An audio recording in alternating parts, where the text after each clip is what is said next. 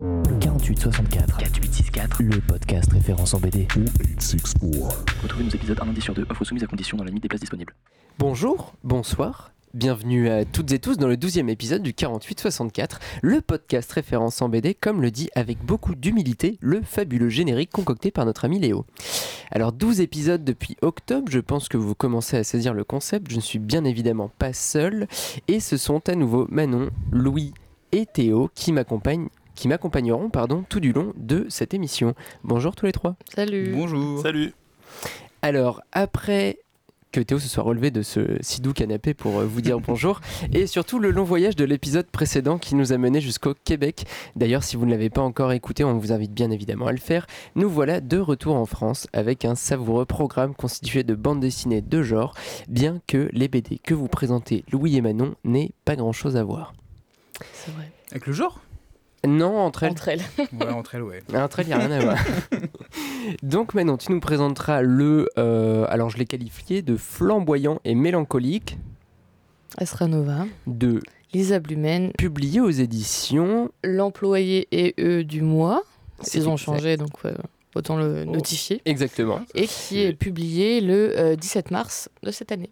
Donc techniquement, euh, très peu de temps avant la sortie de cet épisode, il est tout frais, il Ouais. vient juste d'arriver en librairie, vous trouverez des piles partout normalement. Euh, Théo, tu poursuivras avec une chronique indé du grand dégingandé, c'est toujours un régal à dire.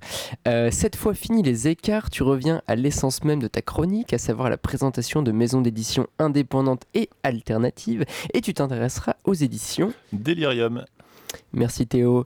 Louis, Oui, je cherche la date. Cher épicurieux, on peut dire que d'une certaine manière, tu as décidé de sortir de ta zone de confort pour cet épisode en nous présentant, C'est vrai, euh, en présentant Grandville de Brian Talbot, justement paru aux éditions. Delirium. C'est même pour dingue. ça qu'on a Comme c'est bien parler. fait. Ça sort le 3 février, j'ai trouvé la date, faut quand même la dire du coup. Le 3 février pour le tome 1 Ah, c'est sorti le 3 et février. le, Je sais pas pour les autres. Oh là Le- là, quel mauvais journaliste. Il y a le 2 et le 3 qui arrivent bientôt. en et le cas. tome 2, euh, si je dis pas de bêtises, en avril. D'ailleurs, on va vous parler des deux tomes aujourd'hui parce qu'en fait, le deuxième tome sortira très peu de temps après la sortie de cet ouais. épisode. Euh, enfin, donc moi j'entame l'émission en vous présentant le rapport GFK FIBD sur le marché de la bande dessinée en France en 2022. Alors je sais que du coup je suis un peu en retard, il a été présenté à Angoulême en janvier, mais déjà pour ceux qui me connaissent, euh, rien de plus normal.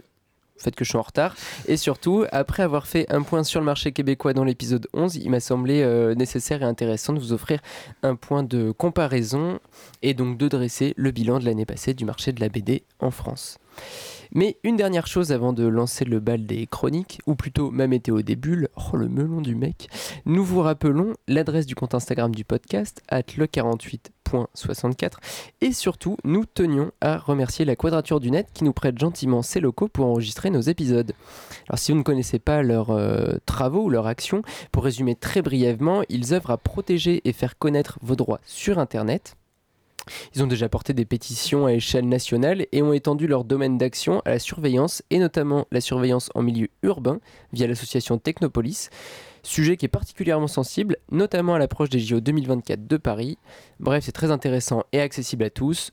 Allez visiter leur site, encore merci à eux. Et donc c'est parti pour la météo des bulles épisode de l'épisode 12, pardon, Léo Jingle. 4864. La météo des bulles. Bon, je l'avoue, ça fait un moment que je me suis écarté des références météorologiques des premiers épisodes. Et ça fait encore plus longtemps que l'année 2022 s'est terminée. C'est pas très gentil de rigoler, Louis. Euh, mais je n'étais pas encore revenu sur les chiffres du marché de la BD en France, édité chaque année par donc le panéliste GFK en collaboration avec le Festival d'Angoulême. Ces chiffres ont d'ailleurs été présentés, comme j'ai dit un, peu- plus tôt, pardon, euh, lors des dernières célébrations angoumoisines.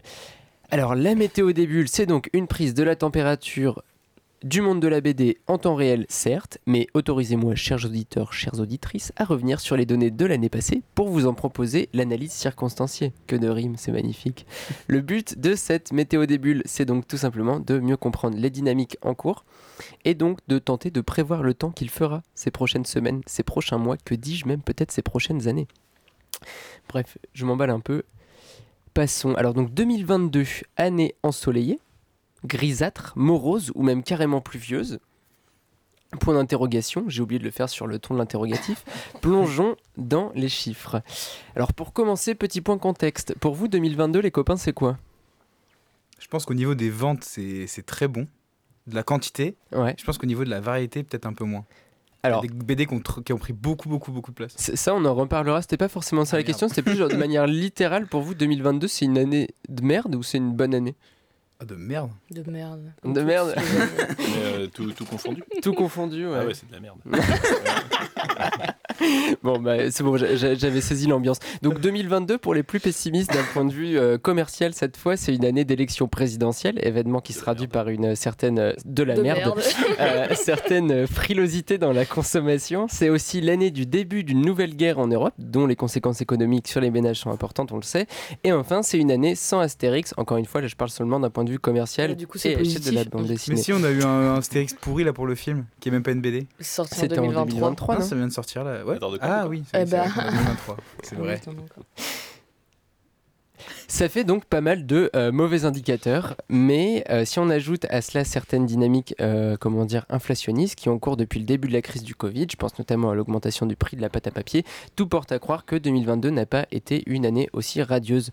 Et pourtant, euh, comme euh, l'a soupçonné Louis, 2022 c'est 85 millions d'exemplaires écoulés, moins 3% par rapport à 2021. Ça reste quand même énorme. Pour un chiffre d'affaires total dégagé de 921 millions d'euros qu'on considère comme stable par rapport à l'année passée. Donc ça, c'est les très gros chiffres, on englobe tout le marché. Pour vous donner une idée de l'essor de la BD en France, c'est 36 millions d'exemplaires vendus en plus par rapport à 2019, qu'on considère comme la dernière année normale, c'est-à-dire pré-Covid.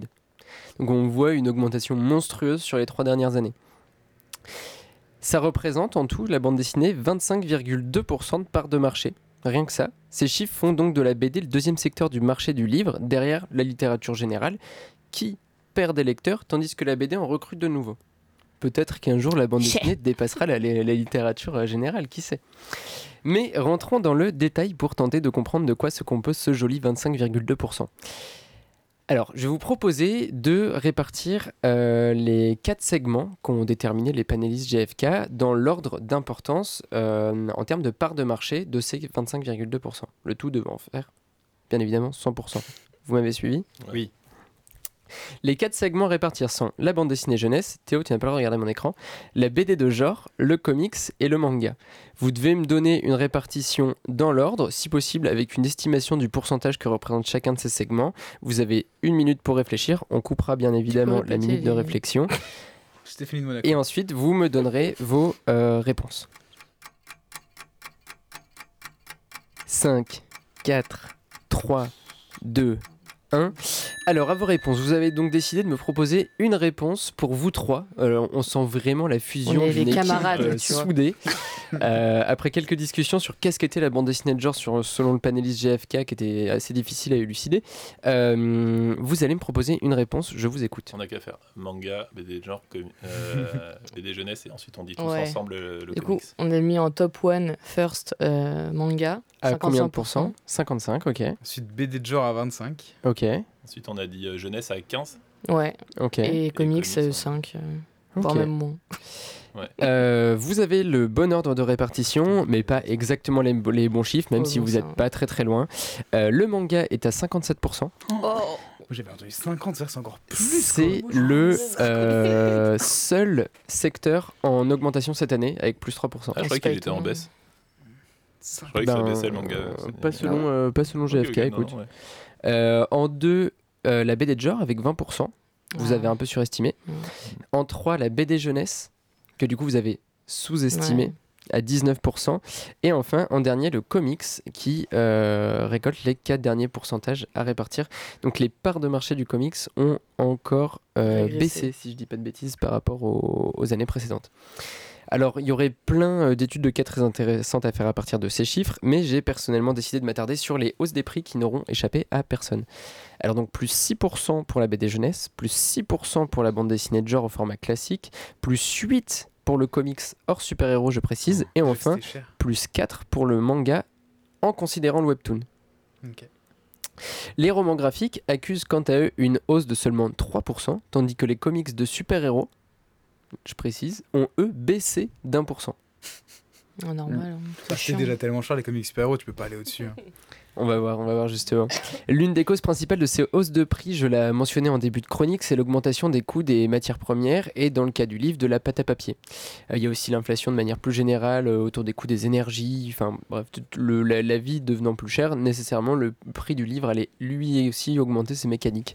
Alors entre fin 2021 et fin 2022, pour le papier seulement, on parle d'une inflation à 5,9%, ce qui est déjà beaucoup, alors même que l'augmentation avait commencé en fait bien avant fin 2021. Euh, déjà dès 2020, il y a des éditeurs qui nous en parlaient, donc c'est une augmentation qui a cours sur le long terme. Et là, pour le coup, j'ai pas les chiffres depuis début 2020, mais ça doit être encore, euh, enfin, ça doit être bien au-dessus de 5,9%. On en parle depuis qu'on a créé le premier, le premier podcast en fait de ça. Exactement. C'est fou. Alors, que peut-on euh, tirer de ces chiffres? Concernant le manga d'abord, seul secteur donc en hausse cette année, je vous le disais, on le sait, l'essor est délirant. Le pass culture et le développement de euh, la consommation d'animés durant les confinements successifs ont favorisé une croissance éclair. Parmi les 10 meilleures ventes de l'année, je pense que c'est vraiment des, choses qui le représentent le mieux. 6 sont des mangas. Euh, Il y a deux Naruto, il y a deux One Piece et il y a deux Spy Family, si je me souviens bien. Je crois que c'est assez révélateur. Maintenant, un succès, c'est bien, perdurer, c'est mieux. Le manga, on voit qu'il arrive à continuer à augmenter d'année en année, mais pour continuer à flirter avec les sommets, les éditeurs de manga font des pieds et des mains pour parvenir à maintenir des prix d'appel euh, bas, et ce, malgré les augmentations des matières premières. Donc si on considère le simple manga, j'entends par là sans y ajouter le webtoon, alors le prix peut être considéré comme stable et non en augmentation par rapport à l'année précédente. C'est d'ailleurs le seul secteur à y parvenir. Alors comment y parvient-il? Euh, Je pense que des tirages importants permettent de lisser du coup la rentabilité d'un exemplaire sur un plus grand nombre d'exemplaires tirés et ainsi donc de proposer un prix plus bas, c'est mécanique. L'excellente santé du manga lui permet donc de, maintenir des prix assez bas. Mais euh, les éditeurs de manga ne font pas que se reposer du coup sur leurs doux lauriers et leurs séries qui se vendent très bien, ils mènent aussi des politiques commerciales qui sont plus actives visant à pratiquer les prix les plus bas possibles. Alors on a d'un côté les débuts des séries à 3 euros qui se multiplient, Euh, il y a One Piece, Naruto, Fairy Tail. Fairy Tail, euh, Full Metal Alchemist, enfin bref, il y en a beaucoup. Euh, des lancements de collection à 3,95 sans jaquette. Ça, c'est Nouvelle Graphics qui a commencé ça euh, en 2022. Il y avait Copélion notamment, je me souviens, je me souviens plus des autres titres. Et euh, plus récemment, je vous parlais il n'y a pas longtemps d'un lancement de collection du Lézard Noir qui n'est donc pas compris dans ces chiffres, mais qui va dans cette même dynamique avec de nouveaux formats moins chers justement. Euh, donc la traduction de bande dessinée japonaise, reste accessible au plus grand nombre et c'est l'une de ses grandes forces. L'un des tours de force de l'année passée, il est peut-être coréen avec le webtoon. Alors au départ, le webtoon c'est une bande dessinée qui est elle vouée à être lue sur smartphone avec un, un système donc de défilement vertical. Personnellement, quand je les ai vus débarquer adaptés en papier, je me suis dit mais mon dieu quelle hérésie, c'est stupide, ça ne va jamais fonctionner. Euh, en plus, la mise en page du coup elle perdait tout intérêt. Bref, je ne voyais vraiment pas l'intérêt de proposer ça en papier. Euh, faut croire qu'il est jamais trop tôt pour être un vieux con puisque forcé de constater que ça marche plutôt bien. Euh, 24 séries à un prix moyen à 14,60€. Ça a dégagé plus de 10 millions d'euros de chiffre d'affaires en écoulant 724 000 exemplaires rien que ça. Euh, le webtoon euh, s'installe tranquillement euh, dans, le, dans nos rayons de, de librairie française. Et c'est lui du coup qui tire le, prix du manga vers le haut. Euh. Donc voilà pour le manga. Les autres données qui ont un petit peu attiré mon attention à propos des prix, c'est celles qui sont relatives aux comics. Je vous ai fait cette partition hors super-héros, super-héros. Alors donc on rappelle, le secteur il représente que 4% de part de marché. Et donc les prix hors super-héros, ça a augmenté de 8%, de 8%, pardon, tandis que les prix des comics de super-héros ont eux baissé de 1%. Je pense qu'on peut parler donc de niche tiraillée. D'un côté, on voit se démultiplier des opérations commerciales à petit prix, avec les OPDT urbaines et leurs titres à euh, 4,90, qui sont un petit peu plus chers peut-être maintenant. Euh, je sais plus. Je t'avoue, j'ai J'ai très peu de comics. euh, Bon, disons 4,90, c'était ça en tout cas le prix au départ. Panini qui emboîte le pas avec des collections euh, Carrefour et ses OP en librairie. On peut aussi mentionner les petits prix euh, Marvelverse qui sortent chaque fois euh, à l'occasion de séries ou films de l'univers Marvel. Euh, Les Batman euh, VS Fortnite. et j'allais dire les collaborations avec Fortnite. Non mais là, t'as- Fortnite, s'il te plaît. t'as t'as complètement raison.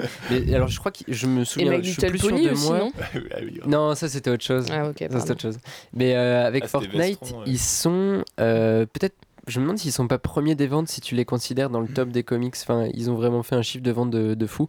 Mais il faut rappeler qu'il y avait quand même un code euh, qui te permettait Ah de oui. débloquer des trucs dans Fortnite quand t'achetais ton truc. Ah, Bref. ils sont Ou, malins. euh, même récemment, la collection Urban Nomad des éditions Urban Comics qui, pour résu- résumer, pardon, tente euh, le format poche en, en comics en gros. Donc pour être plus clair, sur 3,7 millions de comics vendus en 2022, tr- donc, qui représentent 4% de la totalité, 38% sont des comics à petit prix. C'est plus 11% par rapport à l'année passée. Donc ça s'explique notamment par le fait que bah, y a de plus en plus de collections à, petit prix qui se, qui se développent. Et donc si on met ces opérations commerciales et euh, ces nouveaux formats à petit prix de côté, le nombre de comics vendus chute lui de 6% en réalité. Et alors, euh, étonnamment, en même temps que les éditeurs valorisent leur fonds en le proposant à bas coût pour le faire découvrir au plus grand nombre, on observe une augmentation de la production et des volumes de vente. Des éditions collector dont le prix moyen est bien plus élevé, ou des coffrets d'ailleurs. Euh, donc là, le prix moyen est fixé, à, et évalué à 30,8 euros. Euh, donc c'est pour le moins paradoxal. Comics ne meurt donc pas, il est bel et bien toujours présent dans le marché de la BD en France, et si on prend son évolution sur les dix dernières années en termes de volume écoulé, il se place second derrière le manga en termes d'augmentation, hein, je parle pas en termes de, de- de- de volume propre, avec plus 83% d'augmentation. C'est-à-dire que le comics se vendait encore moins qu'il ne se vend aujourd'hui. Mais Ça a avait peut-être une, comics, part hein. de marché, une part de marché potentiellement plus importante à l'époque. Mm. Mais aujourd'hui, on est sur un marché un petit peu étrange, avec d'un côté des prix très élevés pour des collectionneurs ou des personnes avec un pouvoir d'achat assez important, et de l'autre, des prix d'appel assez bas pour tenter de recruter des nouveaux lecteurs. Est-ce que ça fonctionne Pour l'instant, vu que ceux qui devraient représenter l'entre-deux sont en baisse, Pas trop. pas trop. Après, c'est un travail sur la longue durée aussi potentiellement. Donc il semble se réorganiser autour de, nouvelles offres éditoriales qui d'un côté jouent sur le prix d'appel, de l'autre sur l'effet collector et la rareté. Les publics visés sont bien évidemment pas les mêmes, mais tout cela me fait poser la question de la place donc de la création contemporaine dans un tel marché. Vu que que tu fasses du collector sur, euh, sur ton fond ou de la collection à petit prix sur ton fond, à aucun moment tu valorises la nouvelle création. Mm. Réponse dans les années à venir. La météo des bulles n'aura finalement pas de prévision à vous donner aujourd'hui. Il y a vraiment plus de saison. Il n'y a plus de saison, exactement. bah merci de m'avoir écouté. Euh, vous avez été bien gentil, un, un sage public. Vous avez même tenté une réponse. Vous aviez presque bon, bravo à vous. On avait bon. Vous ça aviez bon, vous aviez bon, vous aviez bon, ça va. Et donc c'est avec un roman graphique, secteur dont les ventes en volume ont été multipliées par 7 en 10 ans, que Manon poursuit l'émission. Mais est-ce que ça existe vraiment le roman graphique, Thomas? On part sur un débat. Ah non, on va pas sur ce débat.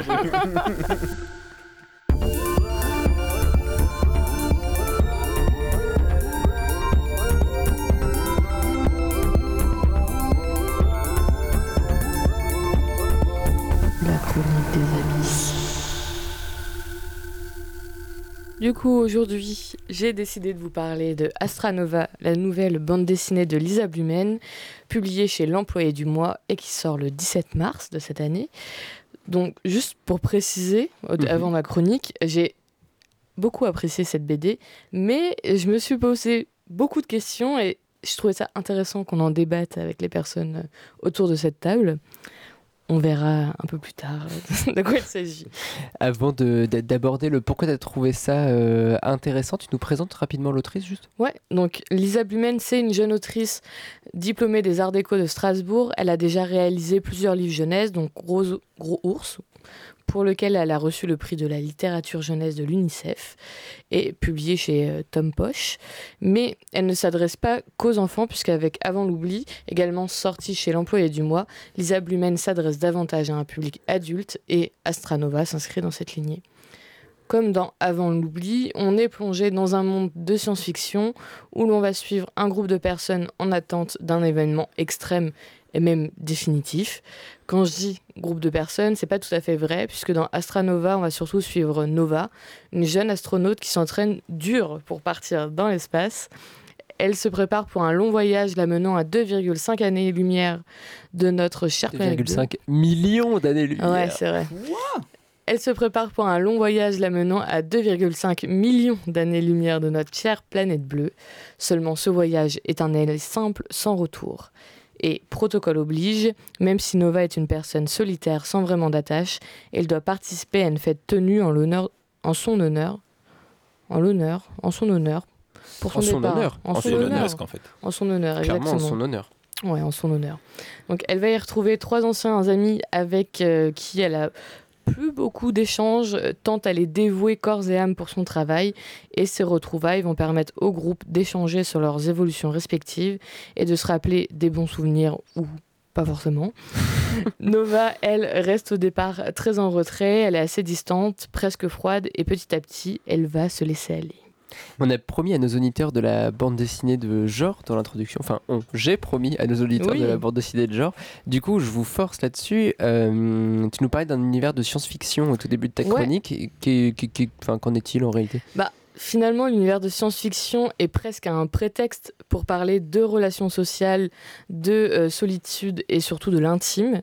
L'univers n'est pas plus développé que ça, on sait juste que la technologie permet d'aller beaucoup plus loin dans l'espace, qu'on peut regarder via notre montre la télévision, et on apprend également, désolé Léo, que le karaoké est devenu une archive presque archéologique, puisque plus personne ne connaît cette pratique, à part Ulysse, un ami historien participant à la fête. Et cette BD s'inscrit totalement dans une mouvance assez récente, je trouve, de la science-fiction, où finalement on s'intéresse moins à décrire un univers foisonnant avec des vaisseaux spatiaux, d'autres espèces vivantes et des relations ou des politiques à grande échelle, voire à l'échelle d'un euh, tout un univers.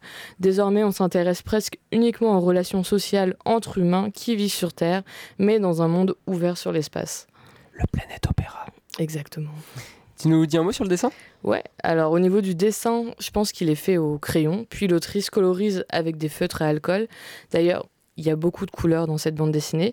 Sur la plupart des pages, on reste sur des couleurs assez neutres ou pastel, sauf sur les pleines pages où là, on est projeté ailleurs avec Nova, sur un radeau, et là, c'est vraiment une explosion de couleurs vives. C'est très euh, beau à voir, je vous conseille de la feuilleter. Et euh, en ce qui concerne les personnages, eux, ils ne sont pas ultra détaillés au niveau des visages. C'est donc pas forcément facile de lire leurs émotions, surtout Nova avec ses grandes lunettes. On voit absolument pas ou très peu ses yeux, qui sont pourtant un important vecteur d'émotions habituellement. C'est vrai, carrément. Et euh, concernant ton ressenti, toi, à titre euh, personnel, Ouais, que tu pensais de cette bande dessinée? Alors, elle m'a un peu perturbée cette BD, parce qu'à la lecture, j'ai eu un sentiment de vide un peu, du fait du dessin assez épuré. Il n'y a pas énormément de détails, mais aussi parce qu'il y a peu de dialogue et surtout la personnage principale parle vraiment très peu. Et finalement, c'est peut-être voulu. Le lecteur ressent le même vide que celui de Nova. Et je trouve que la BD est vraiment à l'image de ce personnage principal. J'ai beaucoup aimé cette BD, mais je n'ai pas non plus été transcendée, alors que je sais que d'autres personnes ont adoré cette BD, et surtout sur le papier, euh, c'est censé être totalement ma cam, mais je ne sais pas pourquoi. euh, j'ai eu l'impression d'avoir été gardée un peu à distance. Après, c'est possible que je sois à côté de certains détails, mais j'ai quand même passé un très bon moment. Donc, Attends, tu, tu parles de Avant l'oubli ou, ou de Astronova là? De Astronova. Ok. du coup, t'as as choisi une BD que, que, que finalement t'as t'as pas si aimé que ça? Si, j'ai aimé, mais en fait, elle m'a perturbée Ok. parce que, arrivé à la fin de la BD, j'étais en mode Ah, c'est fini. Voilà. Ok. Donc, je voulais savoir ce Tu que. avais envie, de, avais envie de la proposer à la discussion pour justement avoir les points de vue des autres personnes euh, Ouais, qui, elles, avaient grave accroché. Parce et- qu'il y a d'autres personnes qui l'ont lu, qui ont totalement accroché. Et moi, il m'a manqué peut-être un petit truc, alors que graphiquement, elle est super belle, etc. Enfin, il y a plein de points positifs hein, quand même. Mais je voulais Peut-être qu'en discutant, tu vas réussir à mettre le doigt dessus. Exactement. Et aussi, surtout, je voulais avoir votre avis sur, enfin, votre interprétation sur les scènes, euh, sur les ra- le radeau. Mais attention Ouais. sans spoil. Sans spoil. Ah oui, bah oui. Ah ça va être compliqué.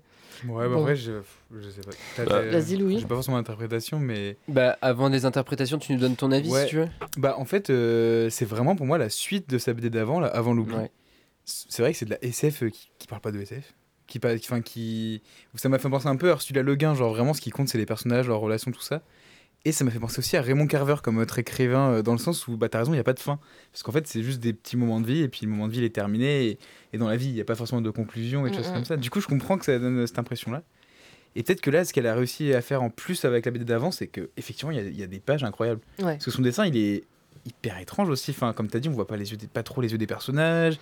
Les traits, ils ont, ils ont ce côté un peu pas fini. Enfin, pas, pas fini, mais on sent que c'est presque elle a mis des, des traits comme ça. euh, Par moment, elle laisse c'est un peu encore Vanessa, en fait. apparaître le, Le le- crayonné, le coup de Ouais. crayon. Ouais, euh, Enfin, du coup, c'est Ouais. super, mais je peux comprendre. Moi, j'ai un peu la même impression que toi. Mais je trouve qu'elle elle construit quand même une œuvre hyper intéressante. Quoi. Enfin, il y a quelqu'un qui fait de la BD comme ça. Ah là, euh, en deux titres, ouais. ouais. Mm, mm. Et euh, il y a déjà un style, il y a déjà un truc, on la reconnaît. Enfin, quand le repré m'en a parlé, euh, j'étais déjà ah oui, bah d'accord, c'est c'est cette fille-là. Enfin, on l'a déjà remarqué. Tu l'avais lu déjà avant l'oubli. Ouais. Et... Ok, ouais. Je trouve qu'on la, elle se remarque quoi dans le paysage. Je sais pas s'il y a de- d'autres d'autres autrices qui font de la BD euh, de SF comme ça. De science-fiction et qui ont été remarqués comme ça. Non, euh, de ce style-là. Est-ce qu'il y a d'autres personnes, Ah même bah, des auteurs, hein, mais Ouais, mais euh, en fait, euh, désolé, je l'ai pas lu, donc sur le spoil déjà, c'est vous êtes tranquille. Euh, après, je sais pas si on pense euh, dernièrement à euh, Léa Mouraviec, peut-être. Euh, Oui, je sais pas si ça peut se rapprocher de ça. Ouais. Enfin, alors, ben. Moi, je la Il rapprocherais pas de ou, Lisa euh, Blumen, mais par contre, il y a le côté où c'est effectivement une jeune autrice qui propose une Mm. science-fiction qu'on n'a pas forcément encore Ouais. vue ou qui Ouais. n'est pas forcément euh, dans les classiques, euh, dans les canons du genre. Quoi. Il y avait un- un- une autre autrice, autrice, et je crois qu'elle travaille avec Léa Mouraviec d'ailleurs, euh, Zoé. L- euh, non, ouais, qui a fait une BD sur l'écoféminisme. Ouais, Ouais, je l'avais je l'avais chroniqué sur Zoé Actuel BD, mais Sauvage, je je chez. Kambouraki. Zoé Sauvage, ouais, c'est ça. Ouais. Ouais. Mais c'était pas. En fait, ces deux BD là, je trouve que eh, il y a pas mal d'action, alors que chez les Ablumen, il y a- c'est vrai qu'il C'est y a très peu d'action. c'est Ok, des ouais. moments de vie qui sont racontés. Mais c'est- effectivement, ouais, c'est des, Ouais, ouais. voix- des nouvelles voix de la BD de SF, c'est intéressant. Mais par contre, je suis d'accord. Ouais, avant l'oubli, j'avais eu un petit peu le même ressenti que toi, je pense, sur Astranova, parce que Mm, mm. c'était la première que je lisais d'elle, et où je l'ai un peu fini en me disant c'est cool, mais j'ai comme l'impression qu'il manque un truc. Ouais. Où, enfin, j'ai bien aimé, mais euh, mais je sais pas. Ouais, il y- il y avait un petit. J'arrivais pas à mettre le doigt dessus non plus en fait. Et là, en lisant Astranova, peut-être que j'étais déjà euh, plus familier du style de narration. Ouais, c'est peut-être une question de rythme aussi, comme c'est un De rythme peu et- habituel. Moi, je l'ai découvert sur cette BD, donc euh, j'ai Mm. pas lu avant lui. Mais par contre, c'est magnifique, ça parle de solitude, c'est hyper mélancolique. Ouais. euh, Cette euh, jeune femme qui parle plus à personne et qui est vouée, mais corps et âme, à son travail de manière presque, pas maladive, mais malsaine, pour s'envoyer à l'autre bout du monde. Et en fait, la science-fiction, du coup, elle est là. Elle est, la science-fiction, c'est plus le thème. C'est uniquement une, toile de euh, fond, quoi. ouais. C'est le, décor de ton théâtre, euh, de son théâtre à Ouais, Lisa puis ça permet de donner cette, cette, cette ambiance de fin du monde, mais de fin du monde euh, calme. Ah ben là, c'est pas la fin pas du la fin monde. du monde. là. Non, mais bon, il, il, sort pas bon ce monde quand même, je trouve. euh. Moi, Bon. moi, moi, en, fait, en fait, dans ma tête, je sais pas, j'ai l'impression que c'était le même monde en fait. Que avant l'oubli. Ouais. Mais après, peut-être que j'ai un Ah, peu j'avoue. extrapolé. euh, Parce que dans Avant l'oubli, c'est clairement la fin du monde. Limite, j'ai presque eu l'impression que ça se passait euh, genre euh, 30 ans avant. Et que c'est un peu les gens qui partent dans l'espace et c'est un peu les, les pionniers en mode euh, merde, c'est c'est vraiment la merde sur Terre. Et ensuite, on s'est loupé. Et... Ouais, je sais pas. Mais après, je me suis Peut-être qu'il va y avoir une troisième hein. bande dessinée qui va faire le lien et qu'en fait il y a l'univers. Verse C'est ça. qui est en train de, de naître sous nos yeux. Je vais, je vais continuer de parler d'autres BD vu que j'ai pas lu celle-ci, mais il y a- vous avez lu La Voix de Zazar euh, de Geoffroy Monde? Parce Non. que c'est. euh, euh, je sais pas si ça s'en rapproche aussi du coup. Mais euh, c'est un. C'est un mec qui est envoyé dans les, enfin, qui va dans l'espace en fait dans une espèce de croisière euh, intergalactique, vraiment un truc de tourisme. Il y va avec sa femme. Il était à fond dans, à fond dans son taf sur Terre euh, et, euh, et sa femme essaie de, de euh, les, les rapprocher donc elle organise cette vac- ces vacances là et euh, lui se retrouve en fait enfin se réveille un jour tout seul dans son vaisseau euh, parce que des pirates l'ont attaqué ils ont enlevé tout le monde ils l'ont oublié et euh, en fait il va passer des années des années dans l'espace tout seul dans son vaisseau à, À à dériver. cogiter et ouais, Mm. Ah, ouais, ouais.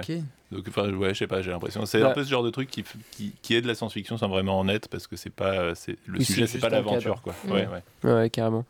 Mais, euh... Mais non, bah, du coup, vous, vous avez pas lu, euh, vous mais, avez pas euh, lu mes l'a pas BD, lu, quoi. ouais. En plus, Geoffroy Monde, Quel euh, connard. on aurait pu la lire même. Désolé Théo, la prochaine fois préviens-nous un peu à l'avance. mais... mais donc ouais, mais sinon Astranova, bon, euh, enfin, les couleurs euh, magnifiques, tu as dit, Ouais, incroyable. graphiquement et... super. Et les personnages sont, sont trop intéressants, ils sont super touchants en fait. Puis Beaucoup d'émotions. Ça fait soutenir en plus une petite maison d'édition qui fait un travail trop bien, quoi. Ouais. Et qui en plus met un point E. Oui, C'est c'est moderne quand même, hein, je trouve ça. Il change son nom, C'est exactement. sympa de faire ça. Enfin, en plus, ouais, changer le nom d'une maison d'édition, on sait, machin. euh. C'est pas c'est forcément cool toujours, ouais, ça. facile. Mais ouais, carrément. Mais en tout cas, Astranova, euh, très réussi, tout dont le nom dit, certes, plein de couleurs par contre, et euh, avec une science-fiction, comme tu as dit, une nouvelle vague peut-être de la science-fiction, Mm. euh, qui est euh, super intéressante à, découvrir. Ouais. Merci, cher euh, exploratrice des abysses dessinés. Mais oui, totalement, on a oublié de le On a mentionner. oublié de le mentionner. non, super blaze. Euh, alors, dès que je retrouve mon bon document, on pourra passer à la chronique suivante. C'est bon, je l'ai retrouvé. Euh, on passe donc à la chronique suivante. C'est donc la chronique indé du grand dégingandé, a.k.a. Théo, qui va nous présenter l'histoire des éditions Delirium. 4864. ou 864. La chronique indé du grand dégingandé? Euh, donc aujourd'hui, le sujet, bah, c'est Delirium. Euh, son fondateur, c'est Laurent Lerner, que je remercie pour, euh, pour l'entretien, pour les, ces petites explications. Euh, c'est euh, un ancien de la production audiovisuelle qui est passé par Game One, qui au début des années 2000 euh, diffusait des, des petites séries comme Naruto ou, euh, ou South Park. Trop bien. Ouais. Et, euh, et là, attention, petite histoire qui va peut-être vous en rappeler une autre. 2012, Laurent aspire à une plus grande liberté créative dans son travail et bifurque vers la BD pour fonder sa propre maison. Est-ce que ça vous nous rappellerait pas euh, l'épisode 1 sur les, sur les éditions ça et là que vous avez écouté, bien sûr Il me semble qu'ils sont d'ailleurs très potes en plus. Donc, Et euh, oui, exactement, parce que figure-toi que Serge, du coup, l'éditeur de ça et là, a un peu accompagné euh, Laurent dans, dans, sa, dans, dans, la, dans les débuts, dans le démarrage de, de Delirium. Ça et là est fondé genre 7 ans avant, du coup. Bref, euh, du coup, le projet de Laurent, euh, c'est euh, d'éditer de la, euh, du, du comics euh, de la période euh, années 60, 70, 80 euh, à la base. Euh, la- plutôt de la scène euh, underground euh, américaine et britannique. Ouais, ok. Donc pour ça, son projet, euh, ça va être de se baser essentiellement, d'articuler un peu tout son projet, tout son catalogue autour des productions de, euh, des revues 2000 AD euh, pour euh, la scène britannique et euh, pour la scène américaine, euh, euh, toutes les productions, toutes les revues éditées par Warren Publishing, donc une, un- une, une, é- une maison Maison d'édition, ouais. de revues, quoi, d'un mec qui s'appelait Jim Warren. Et voilà, donc en fait, au, dé- au tout début, son, il va commencer à, arti- à- à- bah, il va lancer Delirium avec le projet d'éditer d'abord euh, une, une série de BD qui avait été écrite par Pat Mills, euh, le, le fondateur de 2000 AD, la maison britannique. Euh, cette série, c'est La Grande Guerre de Charlie. En fait, quand C'était la il... première, Ouais, c'est la toute première et ça lui a pris les premières années. En fait, il lance Delirium donc en 2012 et euh, il a euh, dans le viseur, euh, enfin c'est un peu un peu dit comme ça, mais il a le, le centenaire de, de la Première Guerre mondiale. Ah, oui, Ok. d'accord. Et en fait, euh, bah, cette série, euh, c'est, je sais plus si c'est un inédit parce que bon, il y en a eu plusieurs dans le dans le catalogue de Delirium, des, des, des comics qui avaient peut-être été un peu édités ou des des, des, mhm. euh, des numéros de la revue qui avaient été euh, traduits et importés en France. Euh, euh, ouais. Dont c'est notamment ouais, le cas effectivement de la chronique de Louis juste après. ouais. Ouais. Euh, et euh, mais voilà, donc il y a- il y, a quand même pas mal d'inédits dans, dans son travail, voire même, euh, bon, pour avancer un peu là dans, dans sa production, euh, dans une des dernières parutions, le euh, Bloodstar de, de Oui. Richard Corben, là c'est vraiment, il allait chercher euh, euh, les, le- les originaux en fait. Ah de l'inédit en France, ouais, c'est vraiment ouais. l'inédit en France. Euh, Il y avait peut-être eu une version qui était colorisée, mais même pas par, par Richard Corben, qui était Oui, avant. oui. Mais, mais bref. bon. Si vous voulez savoir, je crois que je l'avais dit dans la chronique de l'épisode euh, des oubliés d'Angoulême. Il me Ok. semble Oui, que j'avais ouais, ouais, expliqué, carrément. euh, C'était le tien, ouais. ouais, tout. Et j'ai oublié l'histoire. Euh, ouais. Non, je rigole, je rigole. J'ai l'histoire en tête, mais. Euh, on Non, non, pas, pas- passer- pas l'histoire de Bloodstar, mais Ah, euh, l'histoire des, des- des planches originales. Non, non, l'histoire de Bloodstar, je l'ai bien en tête, mais l'histoire autour de l'édition. Mais bon, bref, c'est Ouais, pas le sujet. On parle Bon, éditions il fait, euh, il- voilà, dans, dans son catalogue, il propose aussi quelques inédits, et alors ça, c'est assez intéressant. Euh, mais donc, il, voilà, il commence par Pat Mills avec euh, en tête euh, le, le centenaire de la, la Première Guerre mondiale qui arrive. Ouais. Euh, en fait, euh, ça va super bien marcher parce que cette, euh, enfin le, cette, euh, cette BD, ce comics, euh, la, grande guerre, la, la grande guerre de Charlie, sur un, un Britannique qui va se, qui va voilà, se retrouver dans la, dans la Première Guerre mondiale, c'est un peu l'équivalent du travail de Tardy en France euh, Ouais. avec euh, bah, tout, son, tout son travail sur la Première Guerre mondiale et avec, euh, avec à l'approche de, de ce centenaire. Voilà, il va se voir proposer euh, des expositions, euh, au- enfin, euh, notamment à- à- au musée de la guerre de Meaux, Oui. qui a, qui a pas mal marché. Ouais, ouais, complètement. Euh, Ils font régulièrement des expositions BD aussi avec le média Case d'Histoire qui est spécialisé dans la bande dessinée historique. Ok, ok, ok. Je me renseignerai un peu plus alors. Et euh, mais voilà, bah, donc euh, il- ça a eu pas mal de succès. Une BD qui a été pas mal demandée en librairie, Euh, un dessin très fourni, très documenté, euh, bah, voilà sur euh, sur toutes les tout, tout le, le quotidien en fait des soldats. Mhm. Et, euh, et donc bah, voilà, il va se retrouver dès, sa première année euh, en sélection à Angoulême pour ça. D'accord. Derrière, il va euh, donc ça, ça l'occupe un peu ses premières années. Et euh, derrière, en fait, il va pouvoir embrayer sur euh, bah, le cœur de son projet, Mhm. avec la Grande Guerre de Charlie qui, con- qui continue.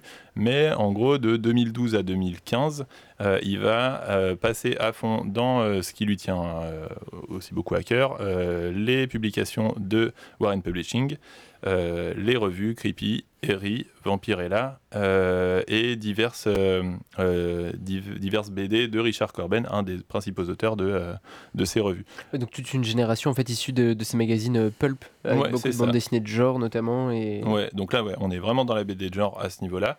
Euh, Creepy, Harry, Vampirella, c'est euh, des revues qui, euh, qui ont existé dans, dans les années 60-70, qu'on termine dans les années, début des années 80.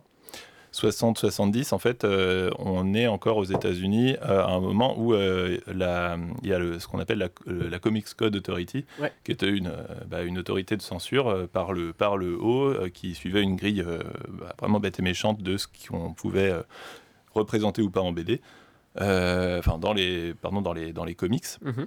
Une première victime en fait euh, de, cette euh, autorité, ça a été euh, les, euh, Ici Comics, qui était une, euh, un- euh, une, une revue qui, était publiée dans les années 50 euh, et euh, qui, bah, voilà, a vraiment dû s'arrêter, qui a essayé de se relancer un moment en changeant un peu sa ligne éditoriale, ça n'a pas marché du tout. Euh, Jim Warren de Warren Publishing arrive avec euh, Creepy Harry Vampirella. Euh, il va se débrouiller autrement. En fait, il va contourner la Comics Code Authority en, en changeant son format. Donc en fait, Mhm. il va pas faire du comics Ouais. pour que dans les, pour, euh, de manière à ce que dans les, euh, dans les casques, ce soit pas vendu à côté, aux côtés des comics. euh, mais il va donner un format de revue en fait et de magazine donc un peu plus grand et, euh, comme ça c'est rangé en adulte Ouais. et, Et c'est pas c'est pas de la BD pour, pour les jeunes garçons quoi Ok. Voilà donc euh, il, a, il a contourné le truc comme ça et Bien il a pu euh, ouais, il a pu continuer à bah, faire son truc quoi Est-ce qu'il a dû rajouter du texte? Comme Metal Hurlant Ils ont dû rajouter du texte pour changer de. Alors, il me semble, euh, là, je vais peut-être dire une bêtise, parce que du coup, ce que j'ai lu, c'était les. j'ai- Enfin, j'ai un peu galéré à trouver l'info, euh, et j'ai un peu trouvé des infos contradictoires, mais euh, ce que fait Delirium, du coup, là, en, ré- en éditant des anthologies de, de ces revues, Creepy et Vampirella, euh, c'est euh, vraiment la, la BD qu'ils éditent, enfin, les, les petites histoires en BD. Et du coup, je sais pas s'il y avait aussi, du, Ok. aussi des articles, mais je me suis posé la question, je. il Enfin, comme ça, je dirais que oui, parce que c'était aussi des. Euh, en fait, y a les gens qui travaillaient là-dessus étaient aussi très proches du, du cinéma de genre. euh, parce que, donc, ouais, pour vous parler un peu de ce qu'il y a dedans, c'est de la BD de genre, c'est ouais, de l'horreur, Mm, mm. du récit fantastique, euh, des histoires de, vampires, de ghouls, euh, de trucs comme ça. euh, et, et ouais, du coup, je pense que ouais, il y avait. il y avait- il y Aussi avait potentiellement des papiers sur le ouais. cinéma de genre d'époque. Tu disais Ouais. qu'il y avait des gens Ouais. qui étaient fans de cinéma. Et même des goodies aussi, un peu, il me semble. Il y a beaucoup de collectionneurs sur euh, qui lisent Actua BD et qui potentiellement nous écoutent. Si vous avez la réponse et vous- si vous possédez vous-même euh, certains des magazines de cette époque-là, n'hésitez pas à nous laisser un commentaire pour euh, nous dire si oui, effectivement, ces articles étaient présents ou même nous envoyer quelques photos. On sera super content. Et, euh, et ouais, bah, ensuite, toujours est-il qu'il. euh, donc, ça, c'est ses premières années, à peu près 3-4 ans. Et ensuite, il embraye. euh, en 2016, il commence à publier les travaux britanniques euh, qu'on avait chez 2000 AD. Euh, une revue un peu le pendant de Metal Hurlant en France, en gros aussi, qui était plus dans de la science-fiction pure que, euh, que du récit de genre, même si voilà, on, on a euh, Judge Dredd euh, dedans, par exemple, qui est de la science-fiction anticipation, mais aussi euh, euh, en fait euh, un- des récits très absurdes sur, euh, sur euh, l'ordre et, euh, et euh, la, violence, la violence policière, ce, ce genre de truc. Ouais, très critique de, de la Grande-Bretagne d'époque en fait. Ouais. Mm. Et, euh, et donc voilà, euh, au cœur de tous ces travaux de 2000 AD, il y a euh, bah, toujours Pat Mills, donc l'auteur de La Grande Guerre de Charlie, euh, qu'il avait publié Mhm. au départ.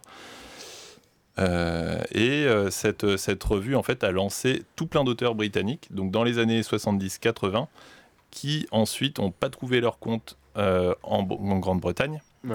Euh, parce qu'il n'y avait pas de public, parce que les, euh, aussi les, euh, les il n'y avait pas vraiment de maison d'édition qui suivait. Et euh, c'est plein d'auteurs britanniques euh, qui, euh, qui sont partis ensuite en- aux États-Unis. Euh, donc euh, vous avez les. euh, euh, Il y a qui? Il y a les euh, bah, Alan Moore, euh, Grant Morrison, Neil Gaiman, euh, Jamie Delano, euh, Dave Gibbons qui Brian, Brian, Talbot, euh, Brian Talbot, ouais. Euh, tous ces, tous ces auteurs-là, c'est des auteurs britanniques qui ont, commen- qui ont été lancés par 2000 AD et qui ensuite sont partis dans les, bah, dans les labels Vertigo, les trucs Mm, comme ça aux mm, mm. États-Unis. Aux États-Unis, ouais. Oui, et puis qu'on dictait en plus euh, le- comment dire, ce qui est devenu l'industrie du comics, enfin en tout cas le- les scénarios de comics, notamment pour adultes, pendant euh, de. Bah, jusqu'à Bah, aujourd'hui. ouais, jusqu'à aujourd'hui, depuis les Ouais, années ouais. 90 après quoi.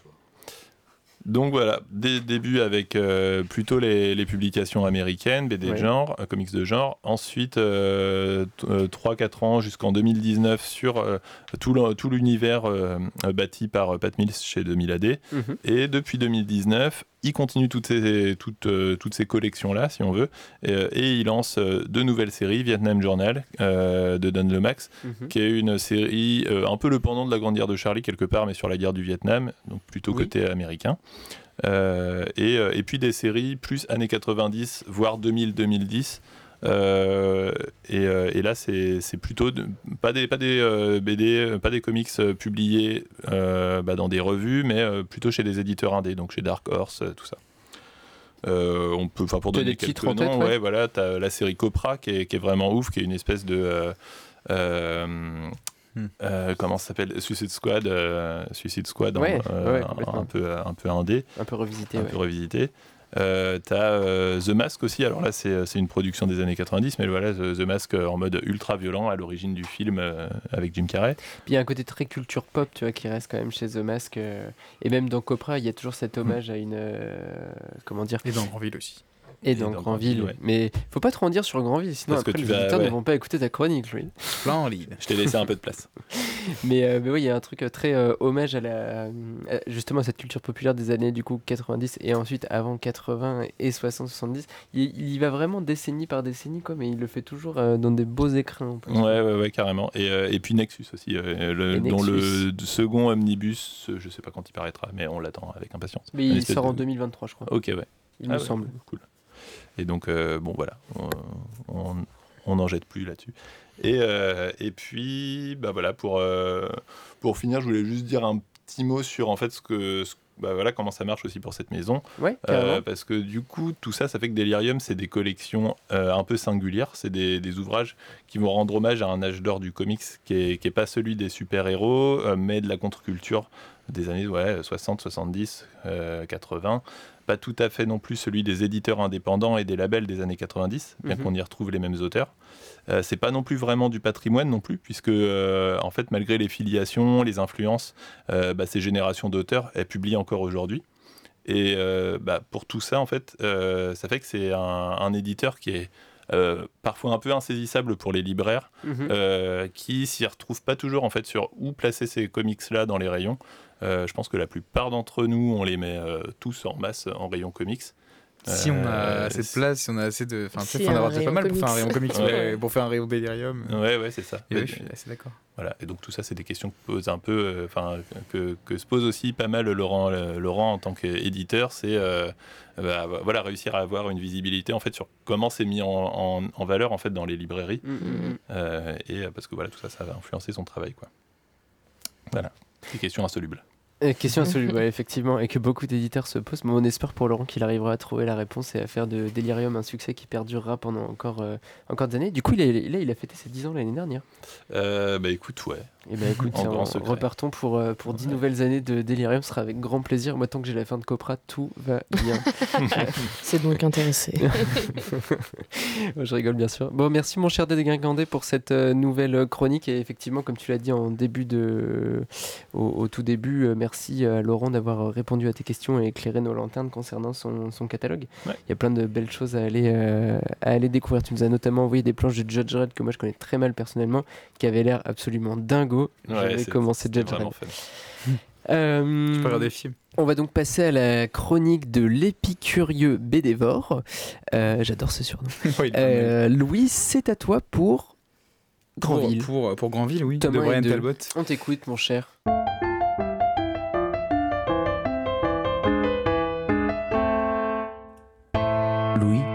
L'épicurieux bédévore. Ah putain, je suis, je suis, je suis- Vous êtes trop nombreux autour de la table là, c'est stressant. Oh, c'est Oh. beau. On t'écoute. Ah mais oui, mais ouais. c'est vrai, précisons-le, chers auditeurs, euh, puisque notre grand maître du multibulle vient de nous rejoindre autour de la table. Euh, faire un petit coucou au micro, Sacha. en, en direct d'un portail interdimensionnel. Euh, Je suis venu juste remettre la pression à Louis. Ce sera ma seule intervention. Salut, j'arrive, je suis Euh, Sacha avec ma voix sensuelle, je m'impose. Mais ça, il va falloir arrêter parce que je sais que tu dis aux auteurs qui vont venir en dédicace chez moi que j'ai ce genre de truc. Faut pas faire ça en fait. hein. tu vas avoir plein de surprises. Non, non, non, non, non. Bon, Louis, sur ces belles paroles, on t'écoute. Ouais. euh, alors du coup, je vais évoquer une BD d'aventure, une BD à papa comme on aime les appeler avec Thomas. Et c'est la première fois que je fais ça. Pourtant, euh, j'ai commencé la BD avec Tintin, donc, euh, donc j'ai j'ai toujours aimé quand même la BD d'aventure. Même si en ce moment, il faut dire que ça m'intéressait assez peu. Mais là, je trouve qu'il y a quelque chose de différent. On va voir si cette différence a plu euh, à l'auditoire. Euh, L'histoire, bah, c'est une enquête policière dans un monde steampunk. euh, un monde anthropomorphiste. En gros, euh, les personnages principaux, enfin les, les habitants de ce monde sont des animaux qui se Mhm. comportent comme des humains. Oui. Le héros une belette, je crois. Non, un blaireau. Un Un blaireau. Je sais. Oh, et c'est vous, je suis pas spécialiste de la faune et la flore non Un plus. blaireau et un rat, Louis. C'est un Accompagné, blaireau j'avais marqué d'une souris. Donc, euh, Mais c'est un rat. C'est un rat. Un euh, Un gros carcajou. ratasse. D'accord, donc accompagné d'une souris. Euh, c'est un duo qui a une dynamique qui fait très, euh, qui fait très Sherlock Holmes. Alors je parle de monde steampunk, mais c'est surtout une uchronie. En Ouais. gros, dans ce monde, Napoléon a vaincu l'Angleterre, soumis l'Europe, et donc Paris est devenu grand ville, capitale d'un immense empire euh, européen. Qu'on aperçoit, euh, qu'on aperçoit un petit peu. oh non, non, le podcast va pas virer, euh, virer là-dedans. hein. On a déjà eu le centenaire de Napoléon. Euh, alors, notre détective euh, va résoudre une enquête dans ce premier volume, mais aussi déjouer un complot. Complot à échelle, euh, à échelle d'empire. Oui, carrément. Euh, ce qui est vraiment sympa avec cette BD, je trouve, c'est son jeu avec, euh, avec l'histoire, l'histoire avec un grand H, euh, mais aussi avec la littérature, euh, je vous ai parlé de Sherlock Holmes, et avec la BD. Ouais. En gros, par exemple, dans ce monde, il y a quelques humains qui sont, j'ai l'impression, des esclaves des Clairement. animaux. Et ces humains, c'est genre euh, Spirou et Bécassine. Donc, euh, en lisant la BD, je trouve qu'il y a un petit côté un peu. euh, alors, ça, c'est euh, la déformation de libraire qui vend des livres jeunesse, mais un petit côté chercher-trouve, quoi. C'est, euh, je sais que Thomas a trouvé plein a de références que moi, je n'ai pas du tout trouvé. Pas mal de références avec son glissé à droite à gauche. Il y en a une à Mouse aussi, là, dont je me souviens, comme ça. À Tintin. Puis assez discrète. Ouais, il y a Milou, je crois. Il y a Milou. Ah oui, ah oui, il est bodybuilder en plus, Milou, un truc comme ça, en plus, je Non, crois. il est en train de dead. Milou le junkie. Ouais. Il est dead le chacal. Ah, c'est vrai. Ah oui, c'est vrai. Et je trouve qu'en plus, euh, ces inspirations, elles sont pas gratuites parce que le rythme de l'album, il renoue vraiment avec une certaine BD d'aventure franco-belge que je pense que Brian Talbot a pas mal lu quand il devait être jeune. Là où par contre ça diffère pas mal, c'est sur le dessin qui peut dérouter, et je- j'en ai parlé à Manon avant, il a dérouté. Euh, on sent vraiment en fait que. Bah, on sent que la couleur a été faite par ordinateur. En plus, les expressions des personnages sont totalement exagérées, et puis on a ce côté un peu bizarre là, des traits très épais autour des visages, qui m'a rappelé un peu les dessins animés qui étaient animés en Corée du Nord, genre foot de rue euh, à l'époque. Il y a un peu ce côté, c'est très étonnant. Enfin, le dessin vraiment euh, est un peu, je sais pas, étrange et un peu anachronique en plus. Mais je trouve que quand on s'y habitue, quand on est pris par le rythme, c'est vraiment incroyable parce que par contre, il y a un découpage euh, Ouais, qui est qui génial. est assez dingue. Et puis des décors. En fait, ce que j'aime bien avec ces décors, c'est qu'ils exploitent à fond l'idée d'un empire napoléonien centenaire. Genre, on Mhm. sent qu'il s'est creusé la tête sur vraiment à quoi ça ressemblerait un monde bah, qui serait resté dans, dans un empire comme ça. Ah, L'univers est ultra cohérent. Ah, mais de fou. Et c'est aussi le cas des, des costumes. Le tout, je vous rappelle, avec des animaux. Donc vraiment, euh, il y, a un- il y il y a un processus, je pense, de recherche et de recréation qui, est- qui est assez passionnant. Alors, j'ai beaucoup entendu les gens comparer la BD à Black Sad. Euh, parce que bon, c'est un polar avec des animaux, mais Ouais, ça s'arrête euh, Ouais. ouais, ça s'arrête là parce que Black Sad, ça veut un peu nous dépeindre les- les- la société américaine et c'est un peu ces grands débats de société. Alors que là, pas du tout. quoi. C'est vraiment un jeu sur les codes, euh, les codes de la BD et puis l'imaginaire un peu du 19e siècle. Même graphiquement. euh, Ouais, Ouais, il n'y a pas grand chose à voir, mais c'est vrai que j'ai beaucoup Mm. entendu cette comparaison. euh. mm, pareil. ouais. Black Sad est beaucoup plus beau. Oui, Black Sad est beaucoup plus bon. Après, Black Sad, c'est quand même une merveille euh, dans la BD comme ça. Alors en plus, si la BD vous plaît, euh, il va y avoir plusieurs suites. Donc euh, un tome 2 qui arrive vraiment bientôt, j'ai encore oublié la date.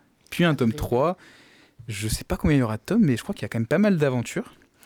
Et en plus, euh, chaque album, il peut se lire indépendamment. Et encore une fois, je trouve que c'est un peu en rapport avec le mode de publication, de, notamment de Sherlock Holmes.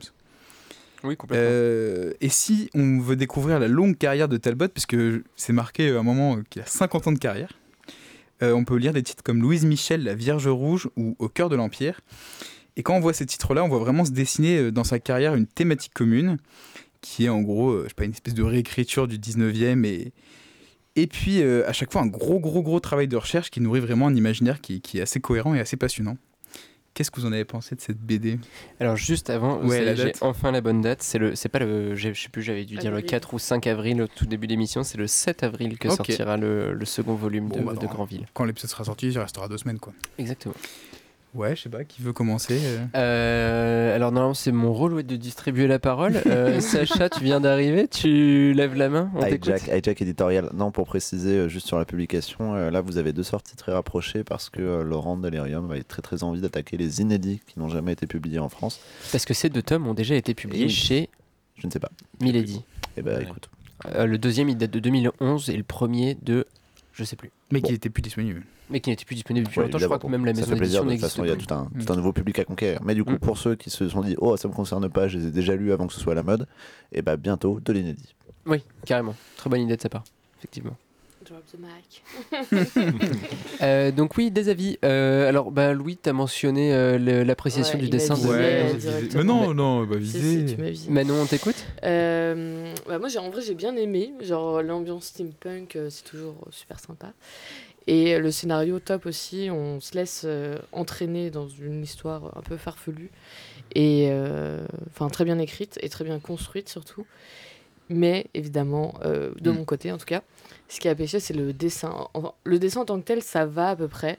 Mais vraiment, la colorisation à l'ordinateur, enfin, ça me piquait les yeux. Et je sais pas, je comprends pas forcément ce Bah, choix. C'est pour ça que j'ai parlé d'anachronique, c'est bizarre, on dirait un Ouais. dessin à l'ancienne, mais une colorisation hyper moderne. C'est pas, très c'est pas juste la colorisation. La colorisation, quand tu la regardes pure, à la fin, il y, a les- il y a les calques. Là, tu as son crayonné, son ancrage, sa colo et les, et les jeux de lumière. Et en fait, c'est. Les jeux de lumière. Ah oui, c'est des jeux Ouais, de lumière et numériques. c'est les jeux de lumière numérique Ah qui, ouais, rendent cet effet, je pense, qui vous gêne plus que la colo, qui est euh, assez classique en fait. Ah, c'est possible que ça Parce que le Et, dessin, euh, il est vachement bien maîtrisé. hein. Ouais. Mais Enfin, moi, je après, l'ai moi, dans joli. le- je enfin, moi, je me suis la laissé lumière, porter, ouais. ouais. Ouais. Moi, je me Ah, suis. mais- ouais, enfin, mais- Moi, j'ai quand même. au Quand on prend la BD entre les mains, on est comme Ouais, ça. ouais, ouais. Et moi, j'ai essayé de. je j'ai été très poussé par mon, par mon représentant à en prendre pas mal et tout. Il m'a dit, ouais, ça, c'est de la BD 1D, mais ça peut vraiment. Et en fait, les gens, ils les ouvrent, ils font, ouh. Ouais, ouais. Mais pourtant, je leur dis, faut, faut faut faire confiance. Enfin, Moi, faut un petit laps de temps pour habituer son regard, disons, à ces jeux de lumière. Non, Après, c'est on vrai. s'y fait. Mais c'est vrai qu'au départ, c'est choquant. C'est choquant, ouais. Mais là, typiquement, juste là-dessus, euh, petite parenthèse pour revenir sur ce que je disais de- à, à la fin de la chronique là, sur, euh, sur Delirium et Laurent. euh, pour, euh, pour lui, en fait, la plupart des, des libraires le mettent en rayon comics. Euh, et c'est mon. Enfin, c'est Et il le la verrait presque en polar. Et en fait, en, en comics, bah, le truc, c'est que le comics, bah, il y a plein de gens en fait qui vont même pas dans ce rayon parce que c'est le, c'est pour eux, Ouais. c'est le super héros, donc ils y vont même pas.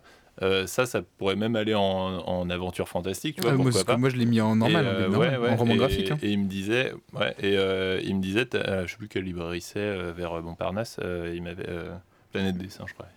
Il, le mec l'a posé, enfin fait une méga pile, peut-être boosté par son repré, et genre il fait des réassorts de par 20, 30, Ah tu ouais. vois. Et ça, je trouve ça assez. Il faut ça, pas le c'est mettre, en- épatant, faut pas l'enterrer en comics. Clairement, faut Ouais. le mettre en avant. Si, si- enfin, faut le mettre en avant comme un Black Sun en Mhm. fait.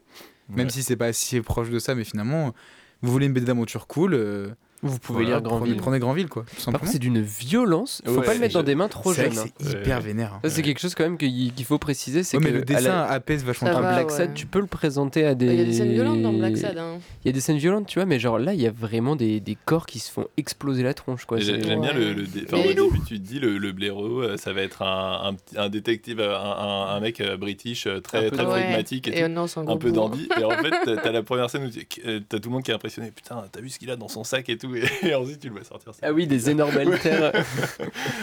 J'ai beaucoup aimé cette scène aussi. Ouais, il y a juste, tout à l'heure, tu parlais des références. Mm. Euh, en fait, j'ai pas compris l'intérêt de toutes ces références. Voilà. Bah, Moi, ce que tu disais, là, pour moi, l'intérêt, c'est qu'en fait, euh, il reprend un espèce de, de ton de la BD. Moi, j'avais pas vu depuis longtemps euh, ce genre de ton. Vraiment d'aventure de BD euh, à la Tintin, Blake et Mortimer et tout. C'est genre, euh, je sais pas, un- une ambiance Genre, un il fait un clin d'œil à ses ancêtres. Ouais, j'ai l'impression qu'il reprend du coup cette façon de, de raconter une aventure. Avec ce côté où on n'a jamais trop peur pour les héros, je sais pas, où Mm. euh, tu vois, facilement, l'enquête. euh, Mouse. Ouais, Euh, Mouse. Alors Mouse, oui. Oui. Là, je parlais de la référence à euh, Spirou et à Tintin plutôt. C'est vrai que ouais. Mouse, oui, c'est pas exactement la même chose. Ouais. Il rend hommage, Bah. il rend hommage à ses influences, peut-être. À l'anthropomorphisme, euh, Ouais, Ah. Ah oui, il y a un l'anthropomorphisme. anthropomorphisme, Ah bah oui, est Peut-être qu'il place toutes, c'est un peu tous les, les, les, les, les pierres de, de sa BD, je sais pas. Et Ouais. puis sur, euh, juste pour euh, aussi ce que tu disais sur euh, la création de son univers, de ses mondes, euh, euh, euh, très, très cohérent historiquement et tout. Mm. Euh, moi, ça m'a fait pas mal penser au taf de euh, Georges Bess. Non, c'est pas Georges Bess. Celui qui a fait euh, euh, les, les contes euh, de la pieuvre.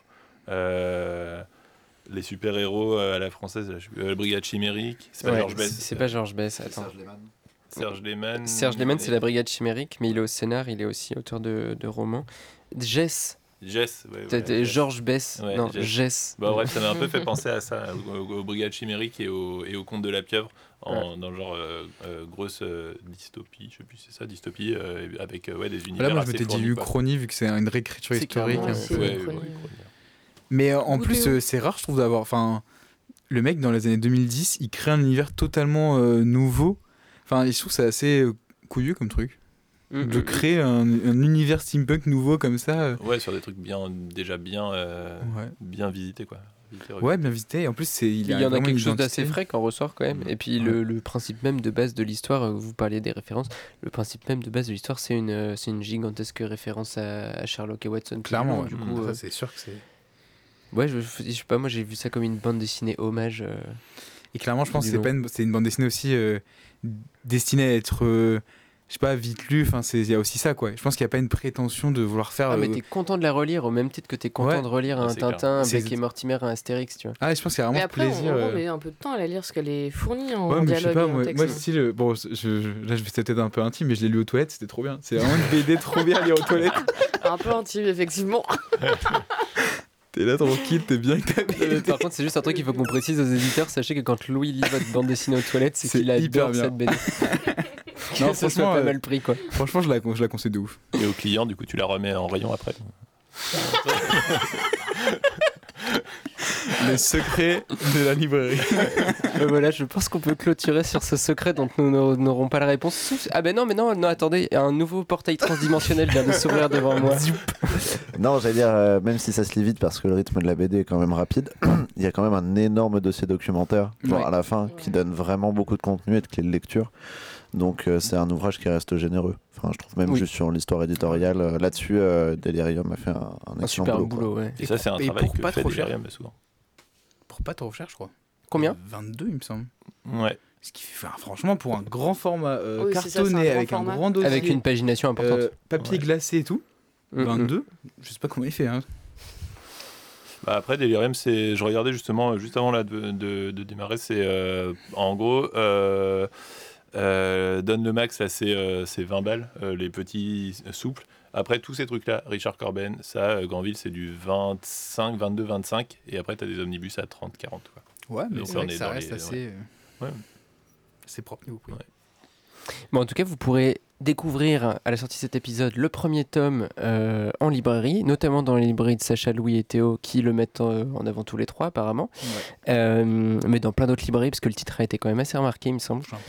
Euh, le tome 2 sortira très bientôt, le 7 avril, on vous rappelle la date. C'est toujours édité aux éditions Delirium et donc c'est Brian Talbot si vous voulez aller lire ces. Alors j'allais dire pastiche, c'est pas vraiment un pastiche de Sherlock Holmes, mais bon, c'est re- relecture de Sherlock Holmes, c'est la sauce BD franco-belge que vous avez lu enfant. Très très chouette à découvrir. Merci à tous les 4 plus 1 multiversiens Qui est de déjà nous reparti. avoir, euh, qui est déjà reparti, zwip zwip. Euh, merci de m'avoir accompagné aujourd'hui. On va clôturer l'émission. Je vous laisse dire un petit au revoir à nos auditeurs et puis ensuite on pensera à remercier toutes les personnes qu'on a à remercier. À plus. Au revoir. Au revoir. Je l'ai fait à l'envers. Normalement, je dis merci avant que vous disiez au revoir. Bah ouais, C'était pour vous tester. Totalement Vous êtes vraiment mauvais. Merci à Léo, notre ingé son. Merci à Sacha pour sa petite intervention. Merci à Pilou pour son super logo. Merci à encore une fois la Quadrature du Net de nous accueillir ici. On vous rappelle que le 4864 est une production La Cab Studio avec un superbe compte Instagram at le 48.64. À dans deux semaines. Salut. Salut. Ciao, bisous. Le 4864. 4864. Le podcast référence en BD. Retrouvez nos épisodes un lundi sur deux, offre soumise à condition dans la limite des places disponibles.